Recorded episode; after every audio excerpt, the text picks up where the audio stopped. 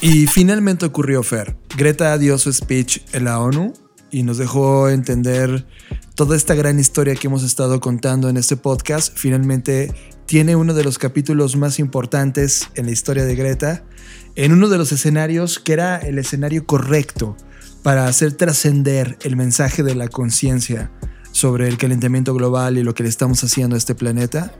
Y al parecer el mundo se partió en dos hay quien entiende el mensaje y logra eh, entender la emotiva eh, sensación de escuchar a Greta y decirnos tengan cuidado con esos temas.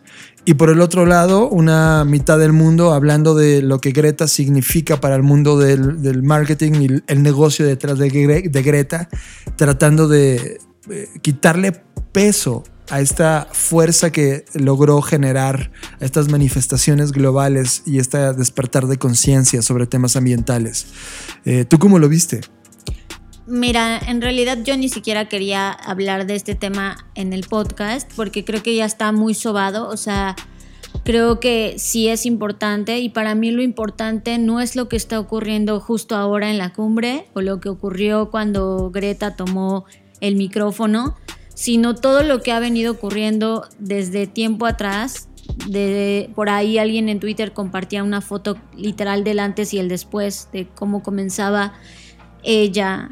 Y yo tengo una opinión mucho más neutral, o sea, me queda claro que el movimiento, si bien ella decidió apropiarse de eso, y que con todo el tema de neurodivergencia que ella tiene, ¿no? Y, que ahí hay otra conversación pendiente sobre el Asperger y todo el espectro que contiene este tipo de neurodivergencia, porque no se puede llamar de otra forma, eh, que ahí es otra conversación totalmente distinta, pero que al final del día es el sentimiento, la emoción, la impotencia, la frustración y al mismo tiempo la participación y colaboración de muchas personas en el mundo. O sea, Greta es un portavoz del malestar de muchas personas y al ser de esta forma, pues siempre va a haber gente en contra, siempre va a haber gente a favor. Creo que no deberíamos dedicarle tiempo a esa conversación, sino más bien en qué estamos haciendo cada uno de nosotros para aportar, contrarrestar, sumar o restar a este gran tema que es el tema, ¿no? Que es el cambio climático, independientemente de quién hable de esto o quién no hable. Creo que todos tenemos una responsabilidad por el simple hecho de ser habitantes en este planeta y es ahí donde creo que no se debe perder el foco, porque si nos enclaustramos en que si los que están a favor, que eso va a ser siempre, a Malala le pasó, a Greta le está pasando, ¿no? Siempre va a haber estas posturas, pero creo que lo más importante es qué hacemos. Nos quedamos tuiteando en, desde la comunidad del sillón de nuestra casa o en realidad sí hacemos algo o intentamos hacer algo para, para aportar a que esto ya no sea más grave de lo que ya es. This is all wrong. I shouldn't be up here. I should be back in school on the other side of the ocean. People are suffering. People are dying. Entire ecosystems are collapsing. We are in the beginning of a mass extinction, and all you can talk about is money and fairy tales of eternal economic growth. How dare you! Escuchas. Escuchas. Escuchas un podcast de Dixo. Escuchas Creative Talks. Creative Talks. El podcast donde hablamos de creatividad, futuro, innovación, medios, disrupción y emprendimiento. Con Fernanda Rocha y John Black. Por Dixo, la productora de podcast más importante de habla hispana. Por Dixo. Tema de la semana. Discutimos el tema que ocupó nuestra agenda a lo largo de la semana.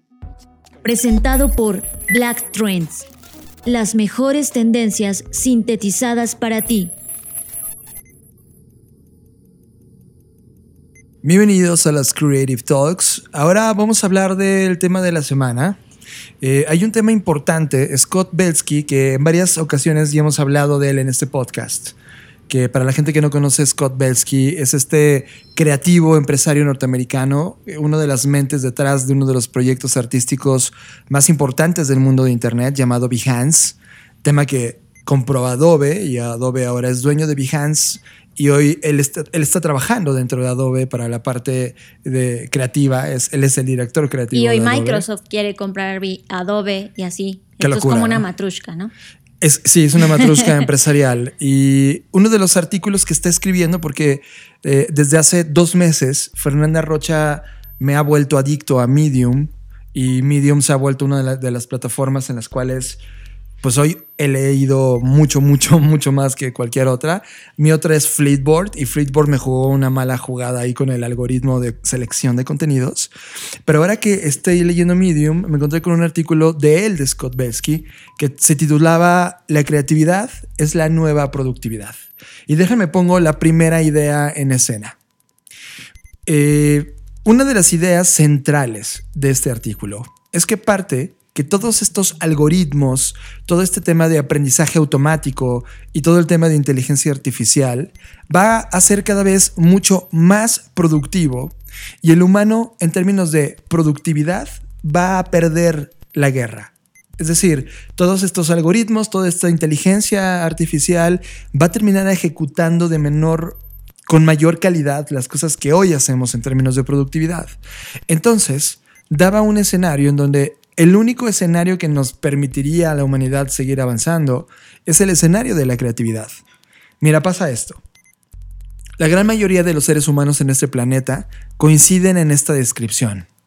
Se ganan la vida recibiendo un pago por realizar una tarea. ¿Tarea? Pago. Eso prácticamente describe todo el mundo del trabajo que estamos metidos hoy. Haces una tarea bien, te pago. That's it. Eso está metido prácticamente en la actividad actual. Y eso nos ha llevado a un tema importante que es el crecimiento de las compañías. Todas las compañías han crecido con base en esta idea de hazme más tareas, hazme mejor que nadie y te pago. That's it. En eso radica la productividad.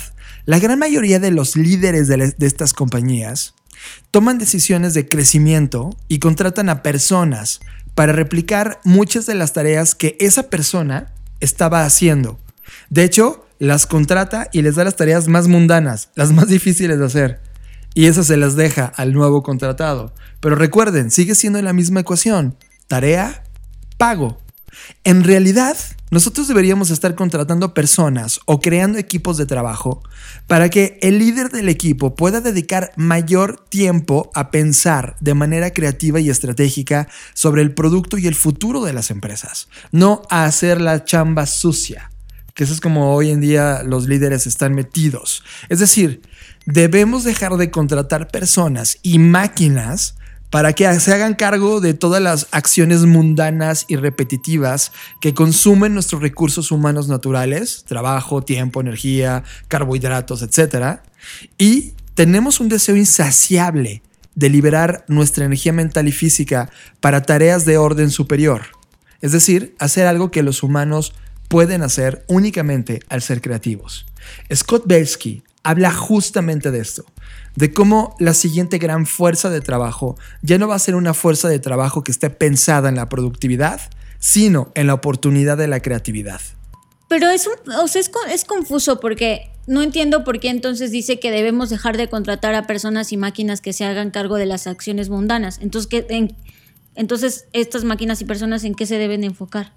Lo que hace Scott Belsky es señalar de, oye, las compañías que están hoy pensando solo, solo en productividad, con base en la cantidad de tareas que puedes hacer, y ese es el KPI más grande, ya no deberían hacerlo, sino pensar ahora en las actividades reales de resolución de problemas, es decir, todo lo que el pensamiento creativo puede hacer por estas compañías. Ya no son compañías que su driver ya no es la productividad, sino la creatividad. Él habla de esta nueva generación de compañías en donde el ser humano ya no puede competir en términos de productividad. El algoritmo nos va a ganar. La única forma de poder seguir vivo en, el trabajo es a través de la creatividad. Creo que el, tema es... Eh, es que hay, muchas lecturas sobre esto. Mira, yo lo veo por un lado, eh, apoyo la emoción en el sentido de que sí, por eso este podcast lleva este nombre, lo hemos repetido en muchas ocasiones, pero al mismo tiempo creo que eh, la creatividad, al ser el único recurso o camino viable de sustentabilidad, no solo económica, sino también del planeta mismo quizás, eh, eh, es tanta, es decir, es tan importante y se va a volver tan importante. Siempre ha sido importante, pero hoy en día está en el spotlight. Siento que va a caer en este vicio de la que hoy tiene la productividad. Es decir, al convertirse en la nueva productividad, la creatividad va a perder no la sustancia, o quizás sí, pero sí la, el propósito mismo de la creatividad. Es decir, la gente con tal de ser creativa de por sí ya hay un montón de vendedores de humo, ¿no? Así como de, sé creativo en 10 pasos, etcétera, etcétera.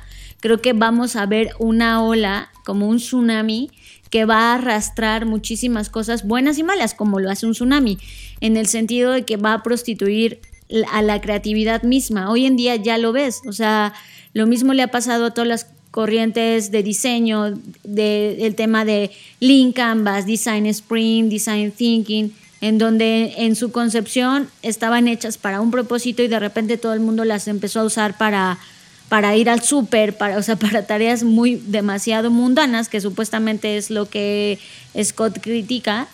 Y, y al final del día creo que vamos a terminar, o sea, yo veo un poco que todo apunta hacia que vamos a terminar haciendo de la creatividad algo que no es lo idóneo o que no es o que va a estar muy lejano de, lo que la misma creatividad Pero esa es una interpretación humana. O sea, es, es como, mira, aquí tienes un teléfono móvil que tiene tres cámaras y terminas tomándole fotos solo a tu comida. O sea, es, es, el creador de la cámara como invento per se era la oportunidad de documentar como nunca antes contenidos, atardeceres, momentos, imágenes que en teoría tendrían que tener grandes representaciones en términos gráficas de ese momento y terminan siendo banales.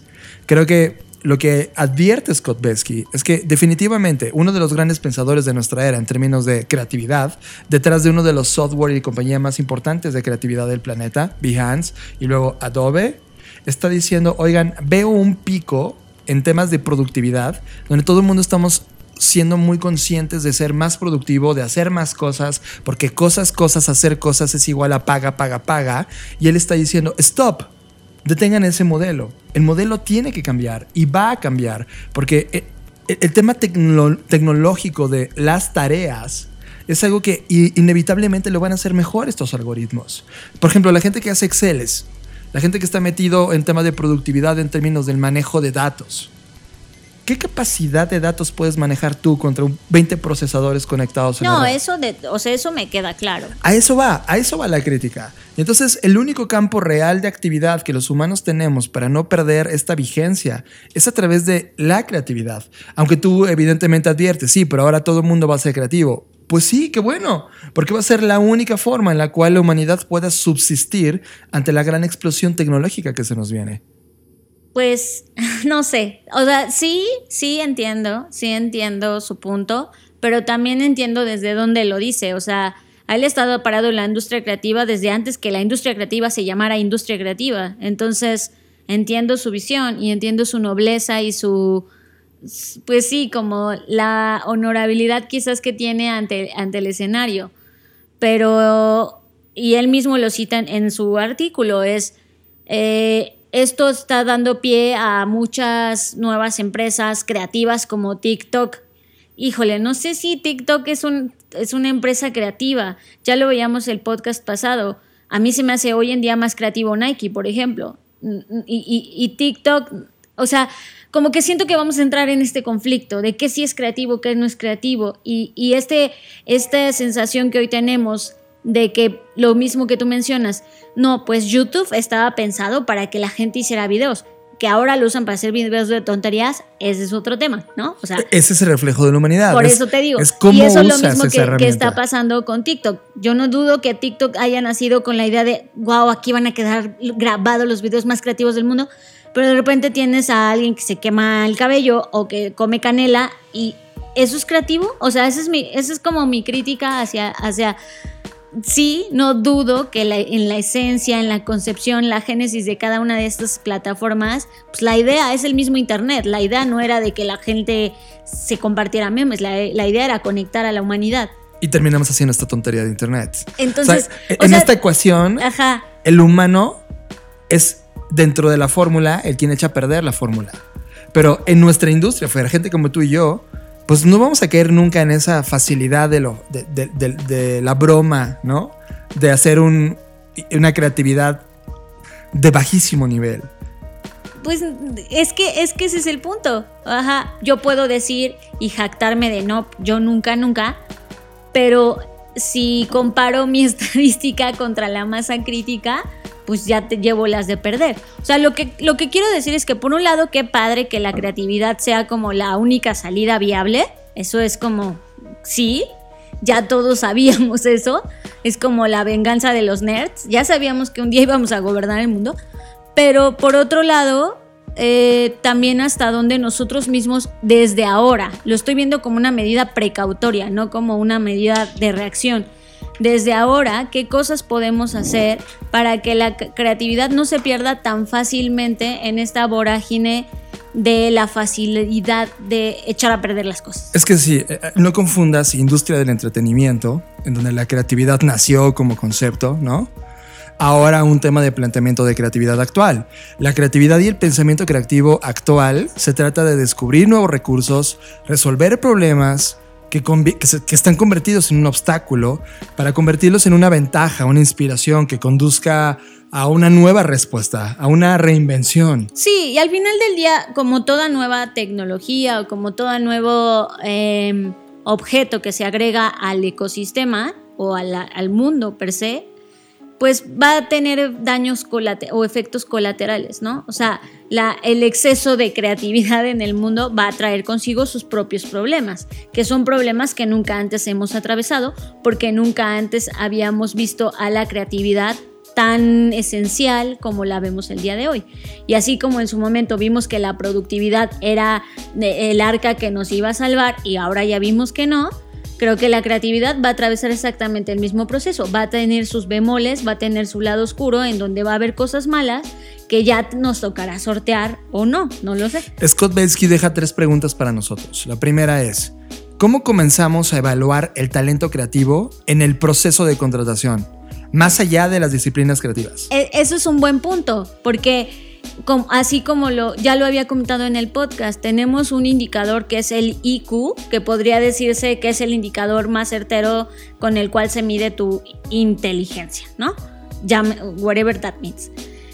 Y no hay realmente una herramienta actual, digo, ha, ha, habido varios ejercicios de autores, incluso no, no, no actuales, sino bastante antiguos, ¿no? Basadur y todos estos, que han intentado hacer, pero que no se ha masificado en el sentido de que en la, tú vas a una posición creativa y hoy en día, al menos en México, sea la compañía que sea gigante o pequeña, desde una agencia gigante o una productora, lo que sea que tenga que ver con la industria creativa gigante, no tiene un mecanismo fiel de medición de creatividad.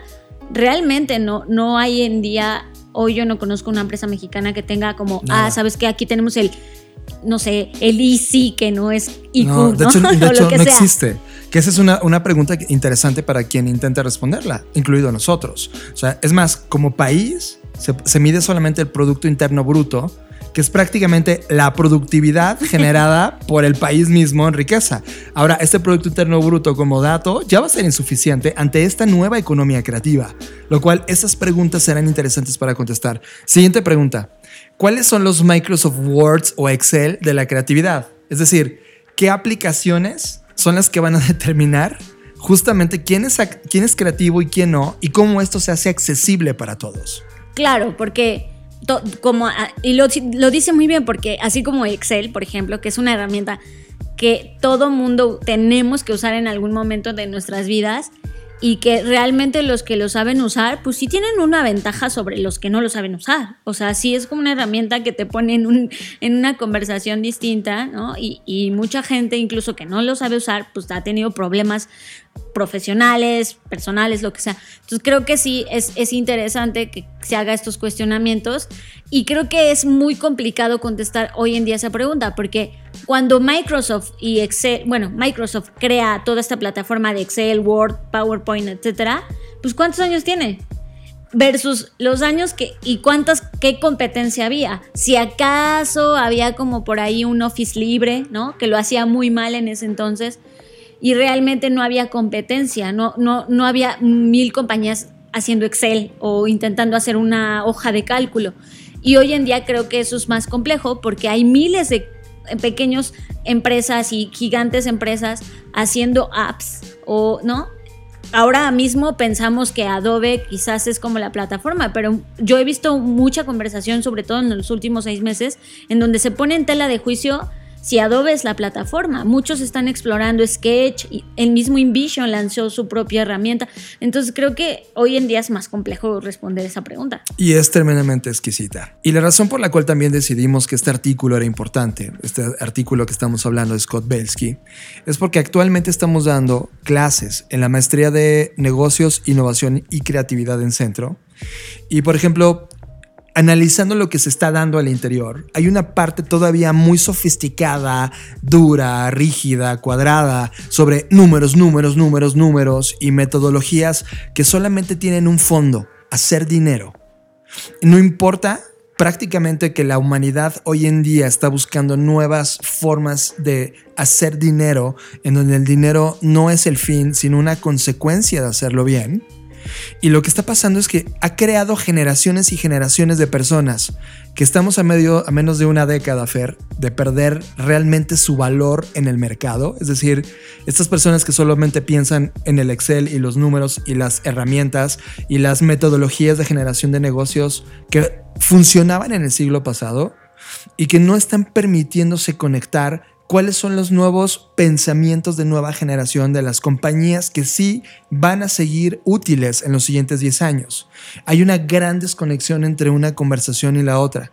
Yo agradezco mucho que esta maestría esté muy, muy consciente de conectar la creatividad como parte de esa ecuación.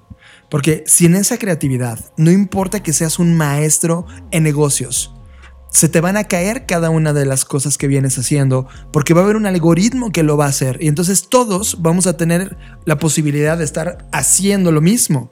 La única forma de diferenciarnos es a través de la creatividad y eso es algo que definitivamente Scott trae en el artículo y nos deja estas preguntas en donde él mismo no las ha logrado contestar porque está en esta conversación y construcción sobre qué va a pasar con el futuro inmediato de las personas y las compañías?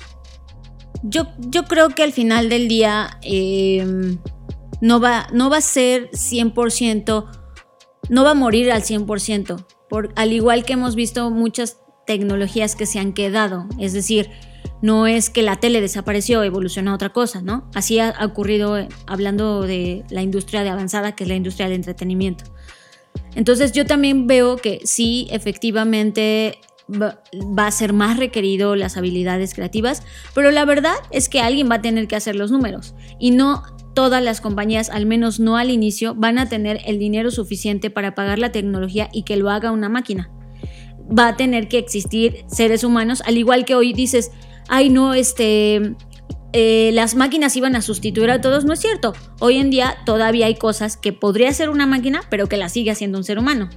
¿Y por qué crees que sea? ¿Por un tema de cultura? Sí, por eso digo que no creo que sea 100% ya la, digamos que todo el mundo va, a quedar como lleno de esta tecnología. Creo que cada país va, va, a tener más, mayor o menor incidencia, mayor o menor adaptación, mayor y menor avance, como lo ha pasado siempre. O sea, lo que hoy yo estoy aprendiendo a hacer es justamente como, yo ya no me imagino un, un, una intervención o una inundación al 100% de, de esto o de cualquier otro tema porque lo veo en la propia cultura donde hoy hay cosas que tú, yo me pregunto, cosas en la calle que digo, ¿por qué hay un ser humano que sigue haciendo esto? Cuando ya tenemos la tecnología, no en el futuro, o ahorita en lo que hablamos, ya tenemos la tecnología para que alguien, una máquina lo hiciera, pero sin embargo lo sigue haciendo un ser humano. Entonces creo que también es, está muy válido, está muy válido que hoy ya enseñen más creatividad y le den más preferencia a la creatividad versus a la administración quizás, pero sí creo que va a tener que haber unas personas que seguro sí les gusta hacer eso, que van a tener que hacer la administración, porque alguien va a tener que administrar a los robots, alguien va a tener que administrar, o sea, siempre va a haber algo que tener que administrar, y sobre todo hablando en términos tecnológicos. Sí, pero siento, antes esa cosa te daba mil empleos y ahora todo solo te da 100, estamos hablando de una crisis de la humanidad fuerte. Sí, sí, efectivamente. De hecho, como tendencia, ya cada vez eh, estas eh, cosas de contabilidad, administración, derecho, están perdiendo interés las nuevas generaciones en estudiar. Se están volcando más a la parte de tecnología, a la parte de STEAM. Y eso está bueno, pero digo, ya lo veremos. Lo, lo fantástico de esto es que el tiempo nos va a dar la razón, ¿no? O sea, yo sí creo que va a haber, va a tener que existir alguien que administre todo eso y que tenga esas habilidades. Porque si todo mundo nos volcamos a ser 100% creativos, pues ¿quién nos va a llevar las cuentas? ¿Quién, o sea, al final del día... Te lo va a llevar un software que estás rentando como Netflix. Pero porque es que eh, si eso va a pasar, ¿por qué hoy no lo tienes? ¿Por qué hoy que ya existe el software, por qué no lo tienes? No son lo suficientemente sofisticados. Por eso él está poniendo esta línea de tiempo en términos del el aprendizaje que va a tener ese algoritmo en, el cortísimo plazo hasta que se vuelva eficiente. O sea, ayer, eh, la edición pasada, en las Black Trends, hablábamos de los bancos. Es como, ¿quién va a necesitar los bancos en cinco años? Ojo, no estamos hablando de que nadie necesite dinero. Al contrario, el dinero como concepto, esta transacción y el tema de valor, va a seguir más vivo que nunca. El tema es que la entidad llamada banco o banca va a desaparecer, se va a volver cada vez mucho más distinta a lo que hoy es. Y la razón es justamente esto, en la mejora que existe ya a través de otros algoritmos, otros servicios, bancos que no tienen sucursales, que termina siendo un servicio online que tú decides acceder. Al final del día creo que vas a llevar una administración de todo tu yo en un algoritmo. Van a escuchar la voz de Alfredo Jalife un médico, profesor, conferencista, periodista y analista político mexicano, en donde habla sobre la importancia de la tecnología en el escenario actual. ¿Cómo puede ser que una sola empresa del GAFAT, ya saben el GAFAT, que hay que aumentarle Microsoft, yo le pondría también Microsoft, las joyas estratégicas de Estados Unidos, de Silicon Valley, el GAFAT, ya saben, Google, Apple, Facebook, Amazon y Twitter. Twitter es la más chafa. Entonces, eh, y Microsoft. Imagínense, Amazon o Apple, cualquiera de las dos, ¿eh? tiene una capitalización de mercado, que así se le llama al valor que tiene la empresa cuando se cotiza en bolsa, de un billón de dólares. Una equivale al Producto Interno Bruto de México. ¿Escucharon bien? Una una sola. Eh, pero no estoy viendo la T de la tecnología. Y es preocupante. Y aquí es donde uno empieza a hacer conjeturas o hipótesis que son válidas. Eh, bueno, ¿y por qué México no lo dejan estar en la alta tecnología? Porque no tenemos el modelo Silicon Valley. Regreso a él. El modelo Silicon Valley embelezó al presidente francés François Mitterrand cuando llegó y a, Gorbachev. Yo creo que Gorbachev cuando vio Silicon Valley dijo, no tengo nada que hacer. Y se dio por vencido. ¿eh? Yo lo digo, no tengo datos, nada más lo digo como una presunción psicológica, porque a partir de Gorbachev, ustedes lo ven, la URSS desaparece. O desaparece con Gorbachev. Vio que ya habían perdido la batalla tecnológica eh, frente a Estados Unidos. Y luego tienen ustedes, pues, eh, el, modelo, bueno, pero los, emprendedores que están pensando precisamente en el modelo Silicon Valley, pero además con la mentalidad tecnológica y una banca de inversión. Banca de inversión. En México no tenemos banca. Banca de inversión, estamos hablando de JP Morgan, Goldman Sachs, son los que apoyan la inversión tecnológica. Y ahí nace el ensueño, vamos, ahorita que está muy de moda ese, término de maridaje, entre estudiantes prodigiosos que salen de la universidad, pero no tienen dinero. Y tienen una banca de inversión que les apalanca o les eh, promueve sus grandes proyectos de inversión y luego tienen ustedes pues toda la cuestión prodigiosa que creó Silicon Valley. Esa es la historia de Silicon Valley. ¿Por qué no tenemos un Silicon Valley en México?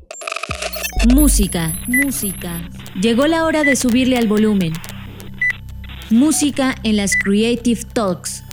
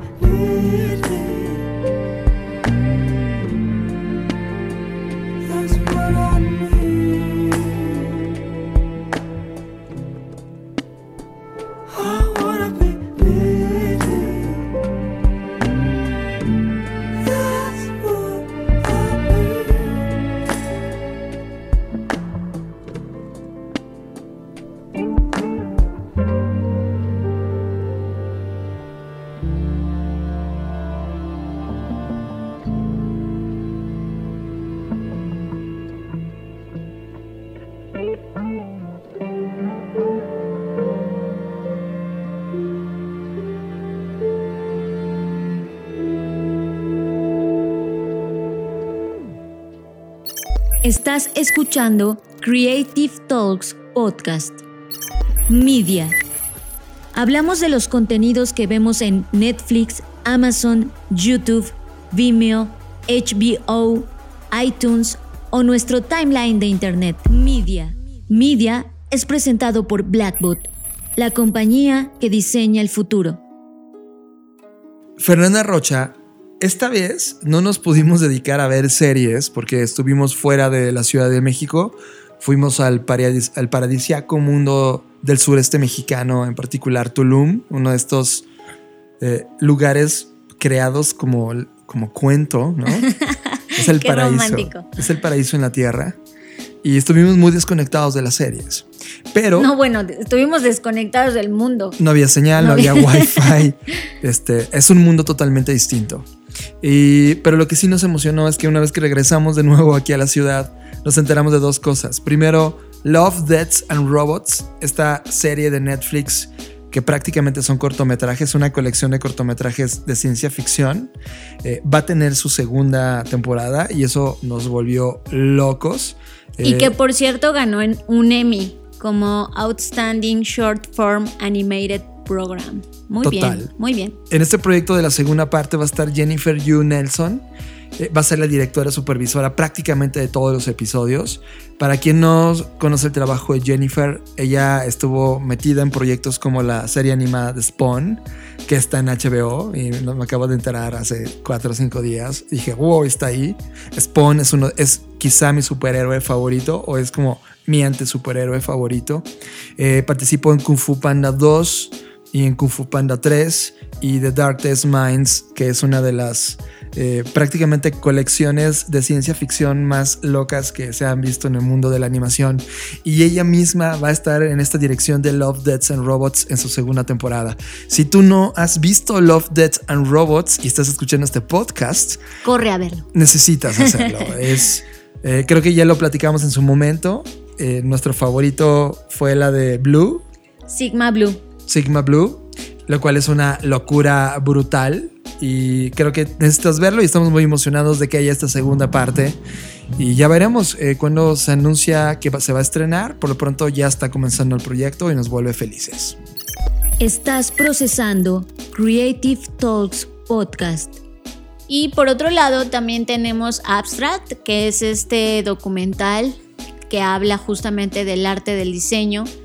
Y pues viene la nueva temporada en donde prometen de nueva cuenta a través del arte, la ciencia, la filosofía y el diseño enamorarnos como lo hicieron con la temporada número uno.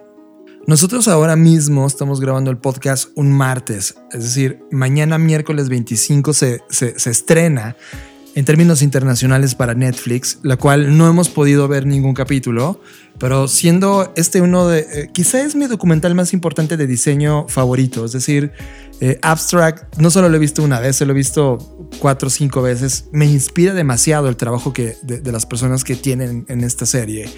Y ya me muero por ver la temporada 2. Creo que sí nos va a llevar a un mundo en donde te mete al interior de los creativos y estas mentes que están creando arte, ciencia, filosofía alrededor del diseño. Y creo que sí, es algo que debe estar en tu lista de prioridades para ver esta semana. Eh, celebro mucho la temporada 2 de Abstract, ya les platicaremos cuando la veamos qué tal nos fue, pero creo que está en el to-do list de las cosas que hay que ver. This is monochromatic light. It looks like there is no colors. But have a look at this. This is what design is about. Design is everywhere. Hey, guys. Hi, everybody. It's a basic building block for our imagination. What we consider truth depends on how you look at it. There is no obvious route from beginning to end. And there's no guarantee of getting to the end either. It can be really scary because there's lots of people that need to know what your vision is. The ideas are endless. You have to question yourself in order to create. I love showing this is possible.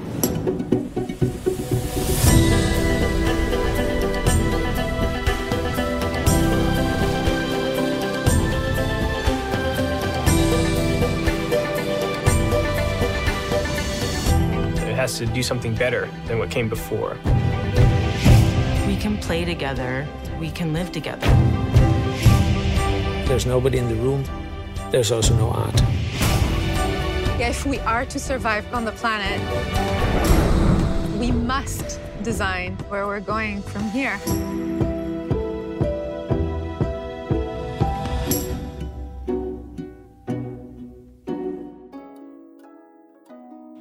Y finalmente, Fer, esto está fuera de cualquier plataforma de streaming. Esto es a través de Vimeo, vimeo.com.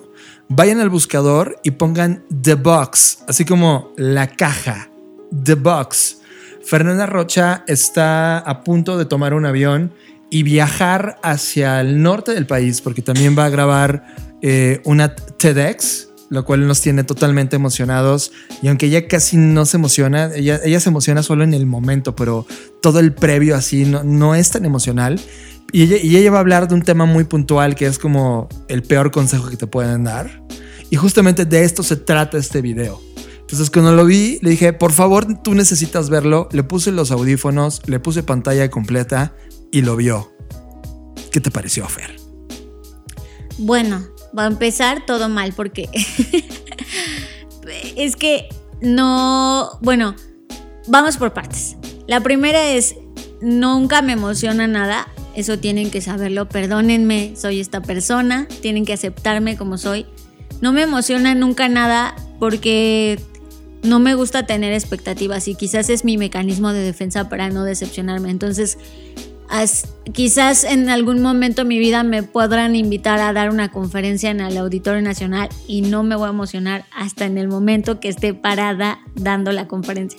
O sea, no, no me causa ningún tipo de emoción. O sea, así que no, no estamos emocionados. John está muy emocionado. Yo todavía no estoy emocionada. Punto número dos, eh, no, tampoco se trata mi charla del peor consejo, ni se llama así. Eh, voy a hablar efectivamente en TEDx Ensenada acerca del consejo de ser tú mismo. Eso es el tema. Y punto número tres, sí, efectivamente, cuando me puse los audífonos para ver este pequeño cortometraje llamado The Box, sí me llevó a tener un, una reafirmación de cosas que yo ya venía trabajando y bajando justamente para la charla. Y, eh, y es justo este tema del cual no, o sea, no, no estoy tan apoyando tanto el nombre de Vox, porque al final del día, como seres humanos, pues siempre vamos a estar en una caja, en el sentido de que vamos a estar contenidos en algo, ya sean nuestros propios pensamientos, nuestras propias creencias, el sistema o como lo queramos llamar. Entonces siempre va a haber una caja que nos cubra o que nos que nos contenga, que nos constriña. Eso es, eso es, no podemos hacerlo, a menos que nos fuéramos, no sé, en una isla desértica y no comieras, ¿no? O no lo puedes evitar. no lo puedes evitar.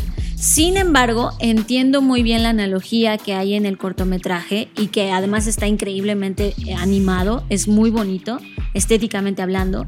Cómo juegan con la luz es impresionante. Aunque es grotesca. Aunque es grotesco. Y es Sí. interesante porque es como esta, no sé, uncanny, ¿no? Como el me asusta, pero me gusta un poco, porque está muy grotesco, que es muy bueno. O sea, es, Es es que- como esos perros que son tan feos que son bonitos. Eh, Exacto, lo, lo que trata de plasmar el director Dosan Kastelik es justo este escenario aburrido y miserable dentro de una caja, ¿no?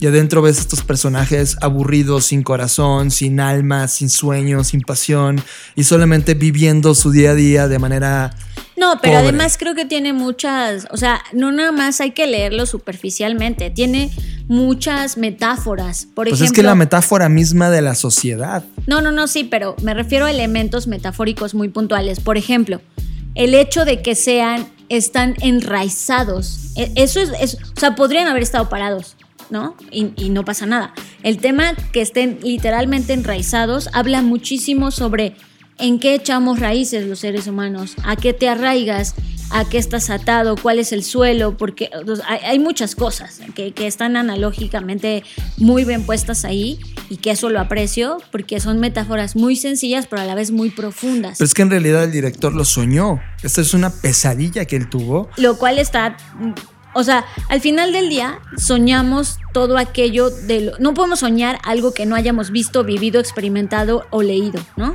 O sea, los sueños son un reflejo de todo eso que somos. Y creo que es lógico que haya soñado algo así, porque justamente es algo que estamos viviendo. O sea, no nos es ajeno. No es como que, ay, soñó como era la- vida en Marte. O no. O sea, soñó un contexto que puede ser el contexto que vemos todos los días en la calle, eh, solo que trasladado a una metáfora mucho más compleja, porque la mente es así, cuando sueñas como que ata cosas que están ahí y que quizás conscientemente no las, no los conectarías. Entonces, pero volviendo al punto, sí efectivamente es un grupo de personas que se entiende que son como otra clase, ¿no? Otra raza, no, no, son, no son humanos por, Sí, por no- cómo no son. sabemos más Ajá, del no sabemos contexto. más de ellos, pero bueno, se entiende que es una sociedad. Es una pequeña sociedad dentro de una caja.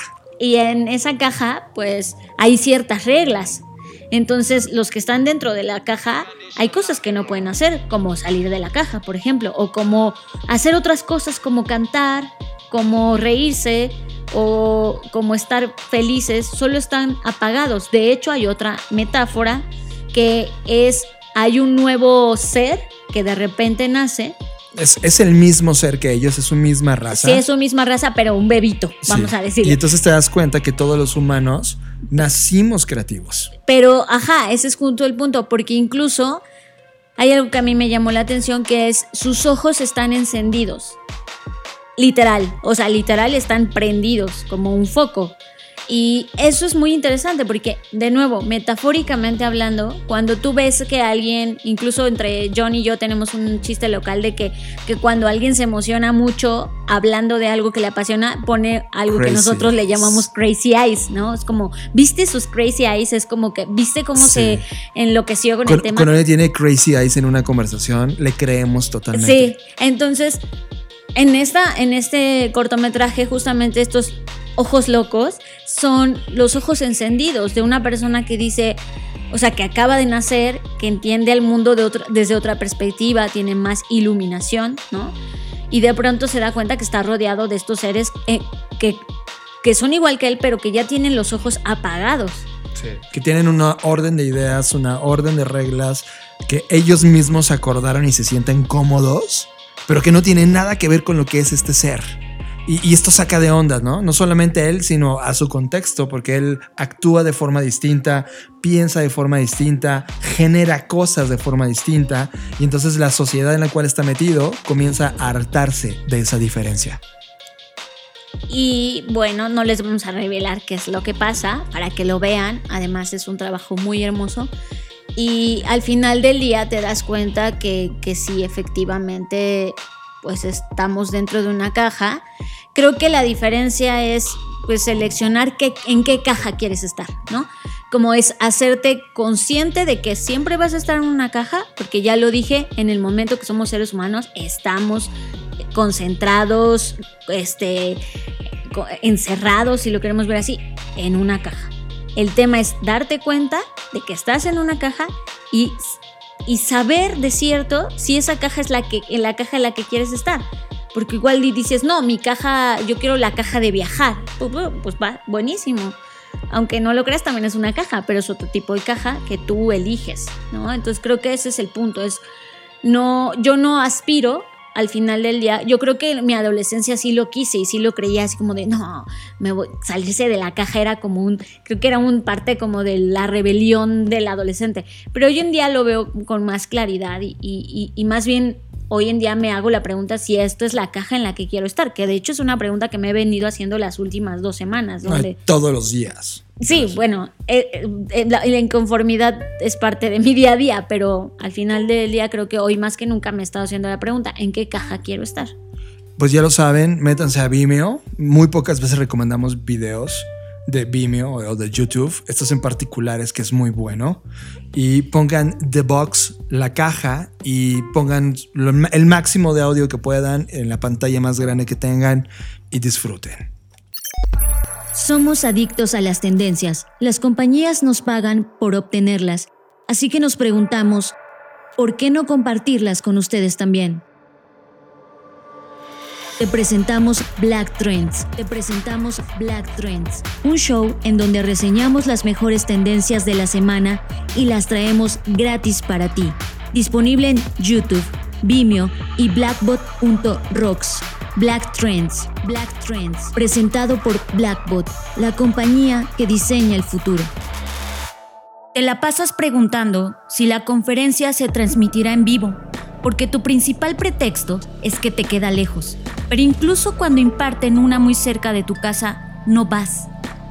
Te la pasas preguntando si es lo menos, porque alguna parte de tu cabeza, de formas verdaderamente inexplicables e incongruentes, la ecuación de bueno, bonito y barato es real.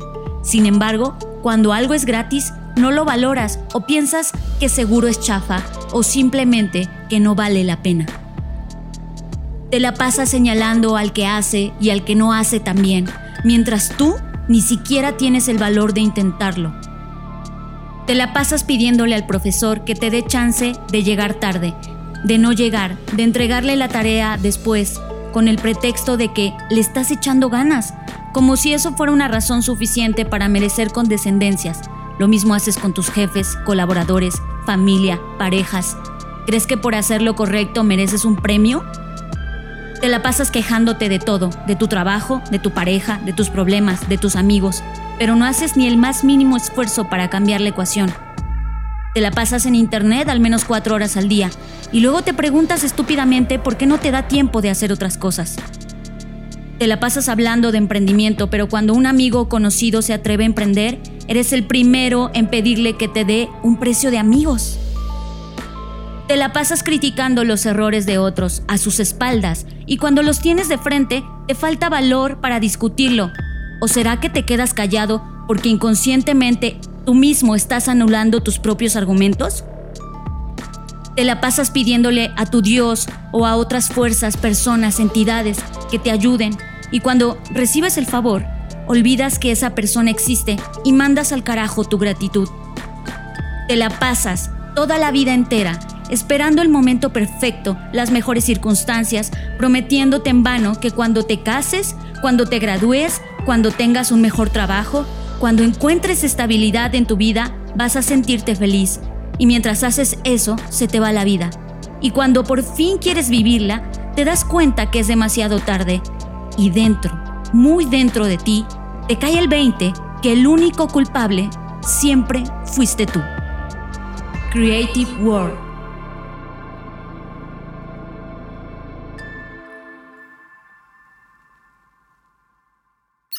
Estás escuchando Creative Talks Podcast. Fer, tú y yo estuvimos a nada de en este mismo año contratar oficinas en WeWork. Y WeWork es uno de estos ejercicios que realmente han despertado a toda una generación poniendo una idea en la mesa. ¿Por qué las oficinas tienen que lucir como lucían hace cinco años? ¿Y por qué no empezar a crear comunidades de personas que aman estos espacios abiertos, que conectan de forma distinta, que crean de forma distinta? Y eso se metió en una comunidad que literal Adam Newman, que es el CEO de WeWork, comenzó a poner foco para poder crear esas comunidades y lo logró. Bueno, creo que este podcast se va a llamar Llévale la contra John, porque de nueva cuenta lo contaste de una manera sumamente romántica. Si esto fuera un pitch, te doy mi dinero. Pero lastimosamente WeWork no surgió así. WeWork surgió con la única idea, con la única idea de por qué tienes que pagar más por un espacio que casi no utilizas es decir, una mera idea económica. Me encantaría creer que todo esto de los espacios colaborativos es verdad, pero no es verdad. Escuchen las palabras de Newman. The most important pillars of our life is where we live, who we're with, who our kids and our friends are, where we work, and then how we study, how we learn, how we grow as human beings. And I like to say if you had to prioritize them, first personal growth, then your partner, your spouse, then your kids, then your friends, then business. When you get to business, first purpose, then people, then product, and the profits will follow. So when I think of we, I think of an ecosystem that brings it all together. And the fabric of that ecosystem happens at the building, at the neighborhood, and at the city. I think the next hundred years, everyone sitting here, you're the leaders of the future. City, city states is where it's at. I think governments from all over the world, without pointing any fingers, are having a very difficult time. I think as mayors, as leaders, as CEOs, it is our responsibility to set the trend of the future, and the trend is we versus me. And when by 2030, 60% of the world population is going to move into major cities, that's another billion people moving into major cities. Most cities are underbuilt 30 to 50%. This is in the next 12 years. You have no room. You have to reinvent how people live. You have to rezone. You have to reassess, and you have to reinvent how people work. Justo esa es la razón por la que contratan a Newman como el CEO, porque es muy bueno, es muy bueno contando estas historias. Y esto que acaba de contar de, no, sí, para cambiar la generación. Es, mentira, es mentira, pero está padre porque construye una marca, construye la historia y ya sabemos que nos encanta consumir historias y el storytelling se ha vuelto como el nuevo carta de ventas y presentación, sobre todo para bajar fondos, ¿no? Pero lastimosamente, eh, eh, al igual que ha ocurrido con Uber y con todas las unicornios que vemos en nuestra era, pues WeWork no ha sido un negocio rentable y además ha tenido muchísimas complicaciones, no solamente porque el modelo per se es un modelo innovador en cierta forma, sino también por, por el tema de eh, la cantidad de millones de, dólares que se le ha invertido y que, ha que han invertido diferentes inversionistas. Y, y además también ha atravesado todo este proceso que han atravesado las startups como Uber, donde ha tenido problemas de del, ¿cómo se dice? De la colaboración, del tema de género, de inclusión, ¿no? O sea, como que todas estas nuevas compañías están padeciendo de los mismos males. Hoy en día WeWork tiene 528 edificios repartido en 111 ciudades de todo el mundo. El tema es que sí logró crear un precedente de cómo podría ser estas comunidades creativas. Sí, yo no estoy demeritando, o sea, lo que tú vas a un, por algo y vamos a contratar un WeWork. Tú vas sí. a un WeWork y hay un ambiente súper chido, el edificio está súper pro, el sistema de seguridad, el sistema de reserva, eh, las propias oficinas, el interiorismo, ¿no? O sea, hay muchas cosas que entres y dices, wow, sí es un espacio en el que quiero estar. Pero, ¿no? la razón por la cual no nos quedamos en WeWork obedece a tres cosas. Uno, el ruido que hay en el lugar, lo cual es como una cultura que no estamos acostumbrados. Dos, el precio real de renta de WeWork contra el hacerlo tú mismo con tus intereses. La verdad es que mejoraba el hacerlo tú mismo todavía. Sí, eso me sorprendió, eso sí me sorprendió, fíjate, porque el tema del ruido dices, bueno, es una oficina compartida, pues que esperabas que fuera totalmente silencio, pues no. Y luego en una cultura mexicana que por todo hacemos un desmadre, pues es imposible.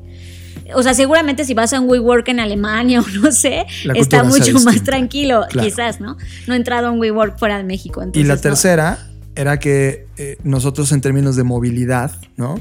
sí necesitamos de repente tener un auto, de repente tener una bici, de repente, y no había esta flexibilidad porque ¿dónde metes tantos autos de tantas personas? ¿no? Y eso era un tema complejo. Esas tres cosas nos hicieron no estar en WeWork y quedarnos en nuestra hipótesis inicial de dónde operar con Blackbot. Y hoy esos tres planteamientos se lo han estado eh, preguntando muchísimas personas que están en WeWork o quieren estar en WeWork y están empezando a no estar a tal grado que su salida a la bolsa, que es un tema icónico para WeWork porque estaba programado para este mes lanzarse a la bolsa, se frenó porque uno de sus grandes inversionistas en el mundo, un banco gigantesco, provocó que, pues un, un SoftBank se llama, provocó todo un ecosistema de no credibilidad respecto al, al, al manejo real del negocio llamado WeWork. O sea, lo que se llama mm, en el mundo de los negocios go la gobernanza y la gestión, ¿no? O sea, eh, eh, este inversionista que es el banco apunta que Newman no tiene idea de lo que está haciendo prácticamente, que las decisiones que está tomando no son las decisiones idóneas para el negocio y, y, a tal grado que si analizamos ya los números y nos dejamos de especulaciones y sentimientos y emociones respecto a WeWork, pues a la par que han aumentado sus ingresos, lo han hecho sus pérdidas. El valor de mercado de- del grupo completo que se llama The We Company ha, disminuido de 47 millones de dólares a menos de 12 millones de dólares en la actualidad, de enero para acá, o sea, en menos de un año se redujo drásticamente el, el valor de mercado. Entonces, pues bueno, creo que lo mismo que pasa con Uber, ¿no? O sea, Uber tenía sus autos, tuvo, tuvo un montón de problemas, lo sigue teniendo, pero luego lanzó Uber Eats y volvió a tener un repunte. Creo que lo mismo le va a pasar a WeWork con, con WeLife, ¿no? Que su apuesta es este co-living o co-dying, como yo le digo.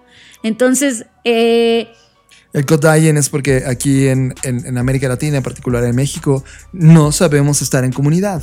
No, y además yo le llamo así porque hay toda una parte oscura de cómo están comprando las propiedades, cómo están desalojando a las personas, por eso le digo codying, porque es como muerte compartida. Pero bueno, ya luego hablaremos y si no vean el capítulo de las Black Trends donde hablamos de eso.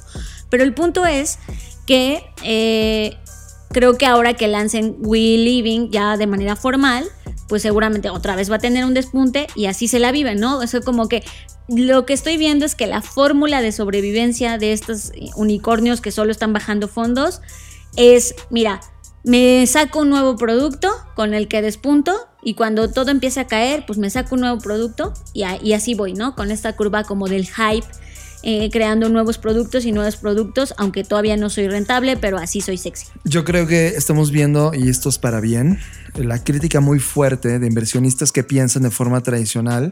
Porque, ojo, ojo, WeWork es una compañía tradicional, o sea, es una compañía de renta de espacios. That's it, ¿no? O sea, pero se está comportando como una compañía tecnológica. Y ese es un tema que nunca habíamos visto. Es como, oye, tú no eres una compañía tecnológica, eres una compañía de renta de espacios físicos. Entonces, si te comportas de forma tecnológica, va a llegar un punto donde, donde el modelo te va a quebrar. No, y además- eso llegó. creo que se está comportando de manera tradicional, muy tradicional. Cuando lo entrevistan los medios respecto a, oigan, pues qué tienen que decir con todas estas declaraciones que ha hecho SoftBank. Y me encanta su respuesta es, la compañía está en un momento de tranquilidad y educadamente se negará a hacer comentarios al respecto. Y es como, ¿qué? O sea, bueno, estás repitiendo, se, supone que eres un nuevo modelo de negocio innovador, etcétera, pero pues estás tomando las mismas malas prácticas que los negocios que han que supuestamente quieres como tú innovar o hacer una disrupción y es como no le encuentro mucho sentido a ese discurso, pero bueno, está bien, este mundo está lleno de incongruencia y es lo que hace al mundo el mundo. Y eso es lo que me gusta también de este momentum, porque la hipótesis WeWork, que también ha cambiado el mundo de la arquitectura y ha debatido muchísimo sobre cuál es el futuro de los inmobiliarios, por ejemplo. eh, y ese segundo capítulo importante después de Airbnb, ¿no? que es otro capítulo que podemos analizar, finalmente está llegando a un punto de inflexión donde va a empezar a arrojar de verdad, pero de verdad, conclusiones muy valiosas para la siguiente generación que se va a dedicar a ese modelo de negocio. Creo que es algo que hay que estar muy atentos y a ver en qué termina esta guerra actual que está viviendo el CEO. La apuesta es que eh, llegue la presión a tal punto que salga de, de la compañía. Sigue a Fernanda Rocha en sus redes sociales. Twitter, Fernanda Roche. Instagram, soy Fernanda Roche. Sigue a John Black en sus redes sociales. Twitter, Jonathan Álvarez. Instagram, Jonathan Álvarez. Estás procesando Creative Talks Podcast. Fer, nos tenemos que despedir porque tienes que abordar un avión y la ciudad, ¿cuál es? ¿En cuál vas a estar? Ensenada. Ensenada va a estar recibiéndote en este tema que a mí sí me emociona. Perdóname, yo soy mucho más emocional, explosivo y así. Y la- ah, yo sí estoy muy emocionado, Fer, te felicito mucho por esto. Y también quiero darle un abrazo a todos nuestros nuevos alumnos, como le dijimos de centro, que seguramente también están escuchando este podcast. Gracias por escucharnos. Nos vemos en la siguiente clase. Hagan su tarea. y para todas las personas con las cuales estamos comenzando a interactuar, a- vienen cosas muy importantes. Ya les daremos anuncios en cuanto cambiemos de mes de muchos de los proyectos que vamos a estar ya lanzando y que seguramente ustedes van a querer disfrutar, porque la gran mayoría de estos tienen carta abierta para ustedes. Eh, yo soy John Black, gracias por escuchar las Creative Talks. Gracias por aguantar una semana de que no tuvimos Creative Talks. Y la razón es que no estábamos, no podíamos. Y no había manera ni de subirlo ni de nada. Así que decidimos mejor disfrutar. Y pues ni modo, pero ya estamos de vuelta. Y recuerden que pueden eh, también escuchar las Black Trends. Estos se meten a YouTube, ponen Black Trends y cada semana estamos subiendo una nueva tendencia que analizamos a fondo y subimos para ustedes. Yo soy Fernanda Rocha y así es, los que puedan acompañarme a el TEDx de Ensenada, pues allá nos vemos y será un placer verlos por allá y los que no, pues ya les contaré mi travesía, cómo me fue cuando esté de regreso. Así que gracias por escuchar el podcast. Eh, prometemos compensar los daños que ustedes recibieron al no después tener. de una semana. Después de una semana. Cierto. Eh, pero de verdad ya nos hacía falta, ha sido una locura. Y, y ya a veces hace falta desconectarse un poco, pero estamos de vuelta y como bien lo menciona John, estamos de vuelta con muchas cosas y nos entusiasma muchísimo lo que viene. Así que pues gracias por estar acá. No olviden que pueden dejar un mensaje de voz. Lo pueden dejar en nuestro número de WhatsApp, que es 55 83 69 59 59. O, o por algún otro medio, ya sea Twitter, Instagram, redes sociales. A Blackbot lo encuentran como Blackbot Rocks y a mí me encuentran como soy o cómo es mi nickname. Ah, no, Fernanda Roche. Perdónenme, es que no, no he estado en redes estos últimos días. Pero gracias por estar acá. Nos escuchamos en el futuro.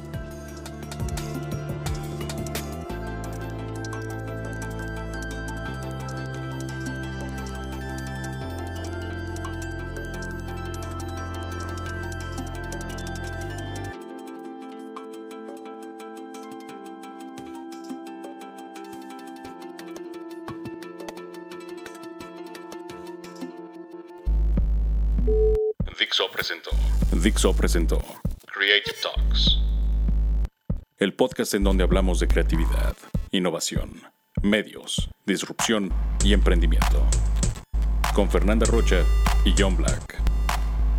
Por Dixo, la productora de podcast más importante de habla hispana. Nos escuchamos en el futuro.